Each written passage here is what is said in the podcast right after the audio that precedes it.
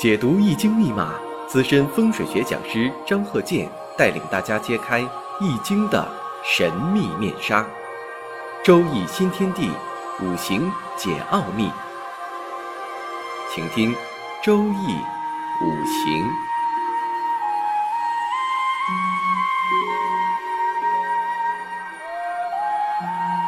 上山微电台荣誉出品。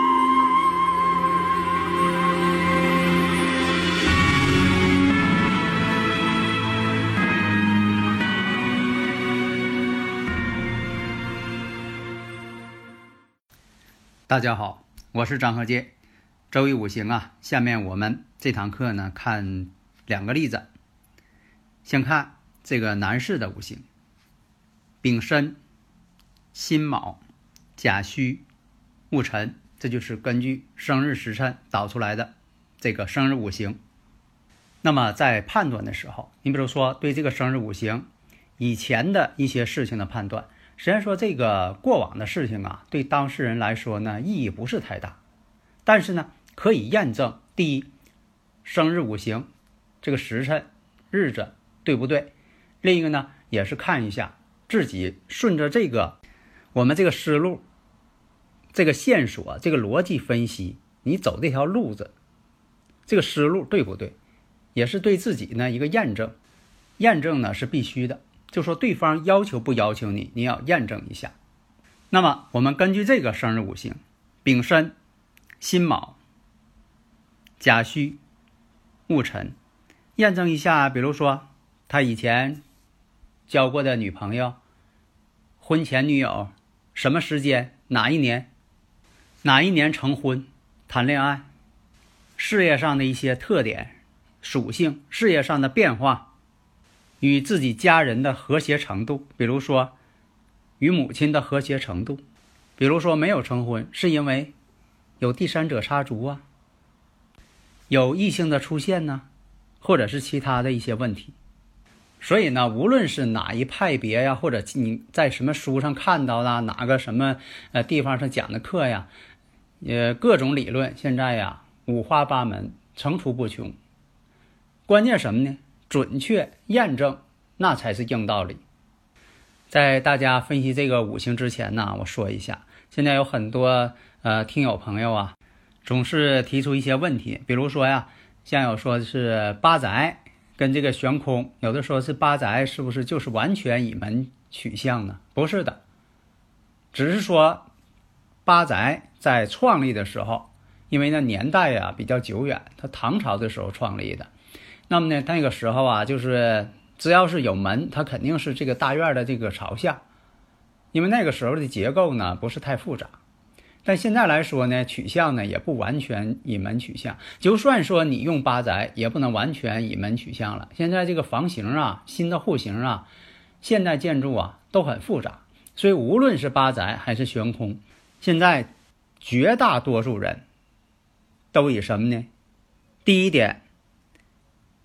以门取向，第二以窗取向，以动取向，以路取向，以水取向，以阳取向。什么叫阳啊？就说的采光面这个东南西北，东南西北呢并没有限制，只要这个采光面因为什么呢？采光面是纳气的地方，只有它采光了，说明什么呢？这个位置是纳气的。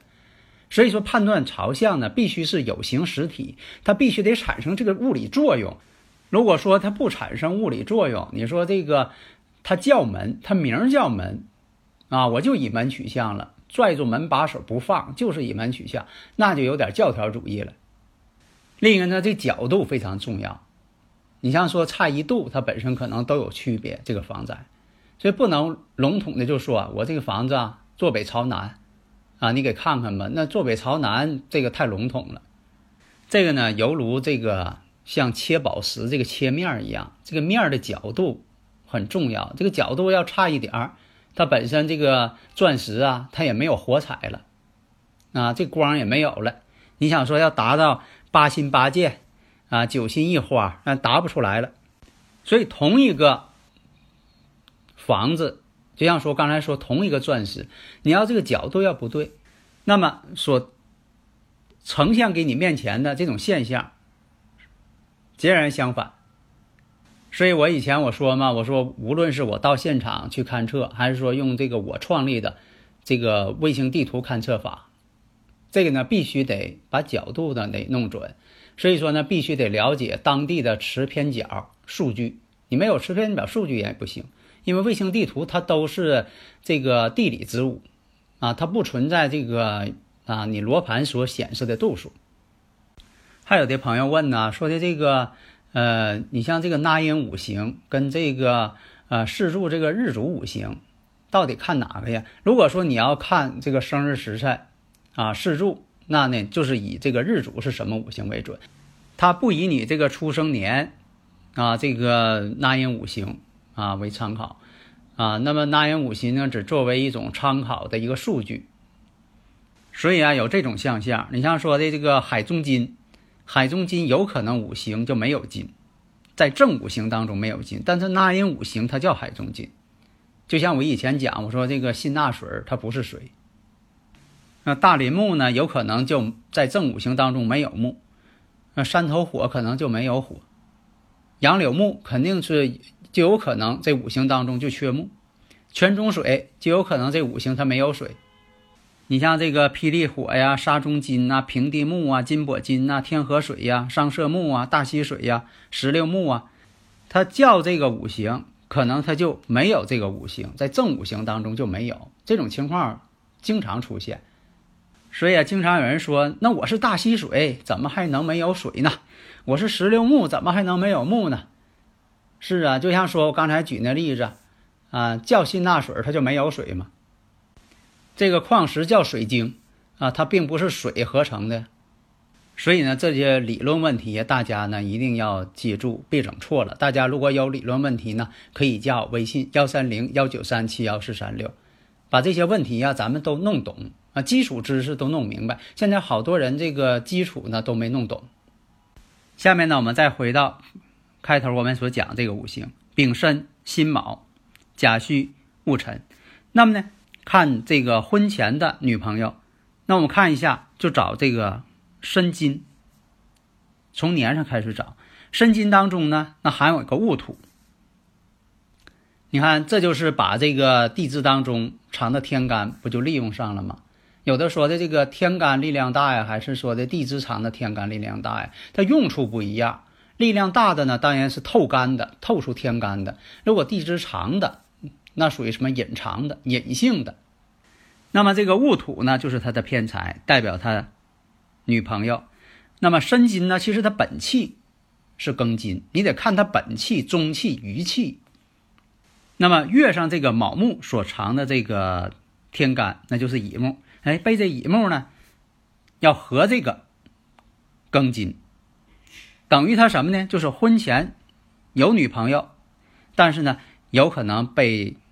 其他的男性呢，给合去，为什么呢？这乙木代表他跟他同性的都是木，那都是木呢，代表什么呢？啊，就是有这么一个男士，把他这个以前处的女朋友给合去了，所夺。所以呢，这就是说有谈恋爱的过程，谈的还不错，但是呢没有成婚，原因呢就在这儿。那么再看这个子息。就是自己的子女，那子息我们看一下子息星，月干上有一个辛金，因为男士呢以官和偏官代表自己子女，我们看一下跟年上这个丙火呀又相合了，而且我们再看子女宫呢又有辰戌相冲，冲的又是他婚姻宫，其实冲的也同样冲这个子女宫。这也代表什么呢？用这个牛顿呐力学定律呀，可以解释。你看呢，辰冲戌，其实呢戌也冲辰，他们的力量呢完全相同，方向相反，也代表这位男士婚后呢第一胎，就说他妻子第一胎可能呢有流产的这个迹象。那妻子跟自己的母亲他们之间和谐程度，我们看。妻子呢看这个财星，男士看财星，自己的母亲看印星。那印星的关系，我们看一下五行当中啊，丙辛合水，而且呢，申金跟时辰这个辰土，如果出现子水的时候，申子辰也合成一个水局。相比较而言呢，水势呢并没有完全显现出来，但是财星这一方呢，时柱和本身来讲，日主来讲，哎，都是这个财星，说财星力量也很大。双方呢势均力敌，但是呢，并没有出现完全透干的这种相克，因为他也没有说的印星克财星，所以这种情况呢，就说妻子跟母亲之间还是比较和谐的。那么五行当中啊，又有正财星，又有偏财星。那偏财星啊，属于什么呢？是众人之财，或者是偏德之财。那婚姻宫有辰戌相冲。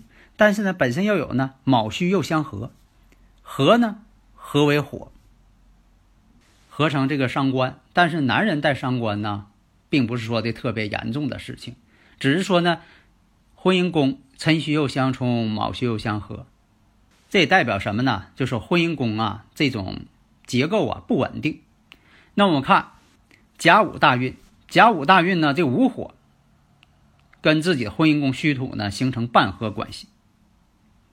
流年出现了丙寅年，这就形成了寅午戌山河火局成合。